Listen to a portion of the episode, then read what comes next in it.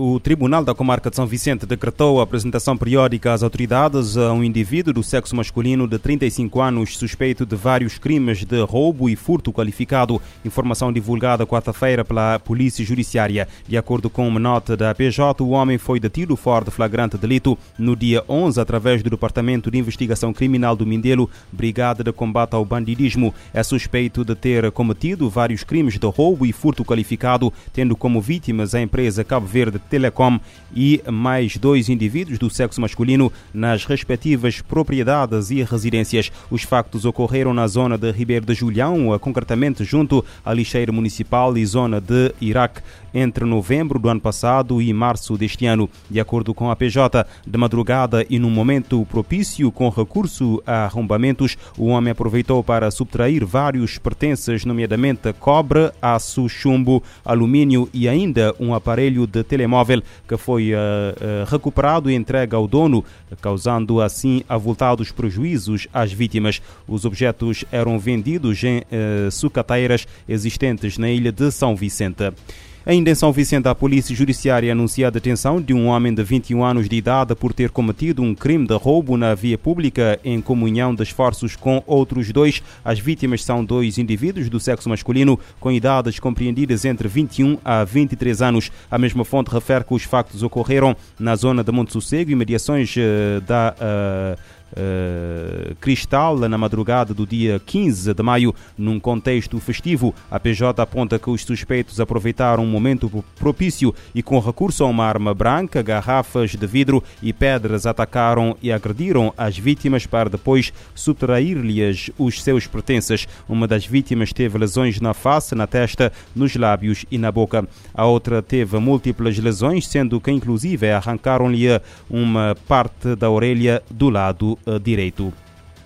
E a Polícia Federal Brasileira desmantelou uma organização criminosa que enviava drogas do Brasil para a Europa. De acordo com informações avançadas quarta-feira pela Força Policial, ao todo 350 agentes policiais cumpriram 46 mandados de prisão e 90 mandados de busca e apreensão nos estados do Rio de Janeiro, do Rio Grande do Norte, aliás, Bahia, Pernambuco, Ceará, Rio de Janeiro, São Paulo e o Pará. De acordo com as investigações, a droga foi importada de países eh, produtores que fazem fronteira com o Brasil e posteriormente enviava, enviada para a Europa por meio eh, de contentores de frutas e outras mercadorias em embarcações que eh, partiam de diversos portos do país sul-americano. Na Europa, segundo a Polícia Federal, a droga era recebida por três dos maiores narcotraficantes ativos do Brasil, entre eles Sérgio Roberto de Carvalho, conhecido como uh, Prefeito Carvalho,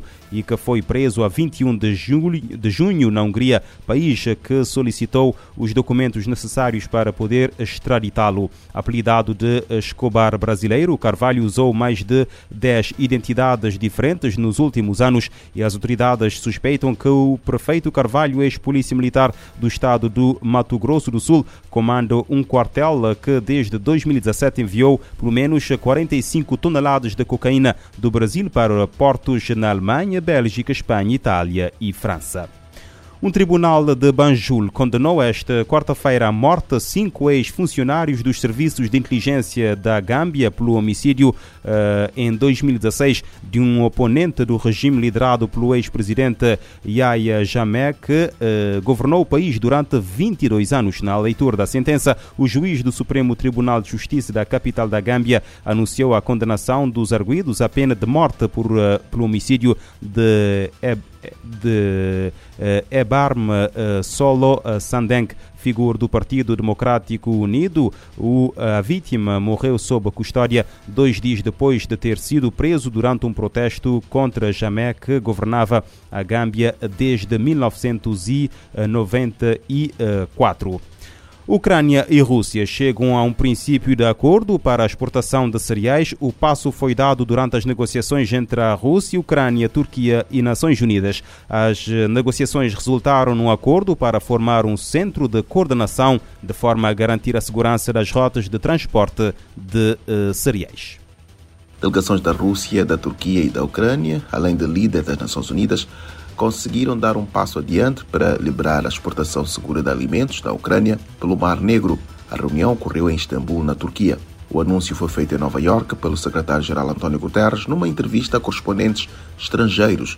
I salute the commitment of all parties working to secure an agreement for our common humanity. The United Nations pledges to do our full part to support the follow-up. O chefe das Nações Unidas saudou o compromisso de todas as partes, atuando para garantir o que chamou um acordo para a humanidade. Ele garantiu que a organização fará integralmente a sua parte para apoiar o processo. Os subsecretários-gerais Rebecca Grispan e Martin Griffiths participam no grupo na preparação do plano da ONU. Para Guterres, o passo alcançado nesta quarta-feira é importante, mas é apenas o primeiro em direção a um acordo abrangente. Ele ressaltou que mais deve ser feito tendo em conta pessoas nos combates e nos países em desenvolvimento atingidas por uma crise alimentar, energética e financeira que não foi criada por elas. Da ONU News em Nova York, Eleutério Gavan.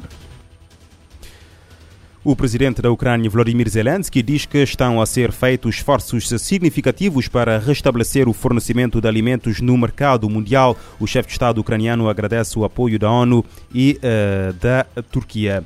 Durante os últimos 10 anos, a Rússia tem realizado uma repressão sistemática à sociedade civil no país. A declaração é de um grupo de relatores de direitos humanos num comunicado conjunto emitido na quarta-feira em Genebra. O grupo fala em estigmatização de atores da sociedade civil, defensores de direitos humanos vistos como agentes estrangeiros, assédio, prisão e encerramento de organizações de direitos humanos pelas autoridades russas. Os relatores pediram ao governo que pare de restringir o espaço cívico no país. Eles lembram que a liberdade de expressão e de reunião pacífica são direitos humanos. O grupo afirma que a situação piorou desde a invasão russa à Ucrânia em 24 de fevereiro. Mais de 16 mil pessoas saíram às ruas para protestar contra a agressão na Rússia e muitas foram presas por integrar as manifestações pacíficas. Os especialistas da ONU afirmam que a polícia russa usou de força excessiva contra os manifestantes e ativistas.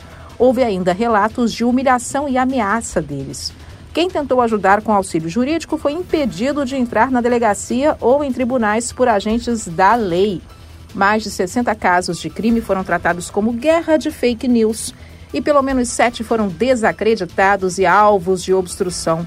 Emendas no Código Penal possibilitaram criminalizar ações por causa de uma mudança adotada em 4 de março deste ano, uma semana após o ataque à Ucrânia. Para os relatores, a nova lei e outras repressões de liberdade de expressão estão sendo usadas para silenciar os ativistas, os jornalistas e outros representantes da sociedade civil. No comunicado, eles dizem que a maioria dos veículos independentes da Rússia fechou voluntariamente para evitar serem processados. Alguns foram encerrados com dezenas de outras emissoras internacionais. Mais de 20 veículos pararam de operar ou suspenderam o trabalho no país. Dentre eles, o jornal ganhador do Prêmio Nobel da Paz, Novaya Gazeta, o último canal independente de TV, Dotsat, e a estação de rádio Eco de Moscou. Da ONU News em Nova York, Mônica Grayle. A guerra na Ucrânia já matou pelo menos 349 crianças desde que a Rússia invadiu o país a 24 de fevereiro. São dados oficiais recolhidos até esta quarta-feira e publicados na plataforma Telegram eh, pela Procuradoria-Geral Ucraniana. De acordo com a mesma fonte, as mil eh, crianças afetadas incluem 349 crianças mortas e 652 feridas em diversos graus nos ataques e bombardeamentos russos em todo o país. Um total de 2.126 instituições ligadas à educação foram danificadas devido a bombardeamentos e ataques das Forças Armadas da Rússia.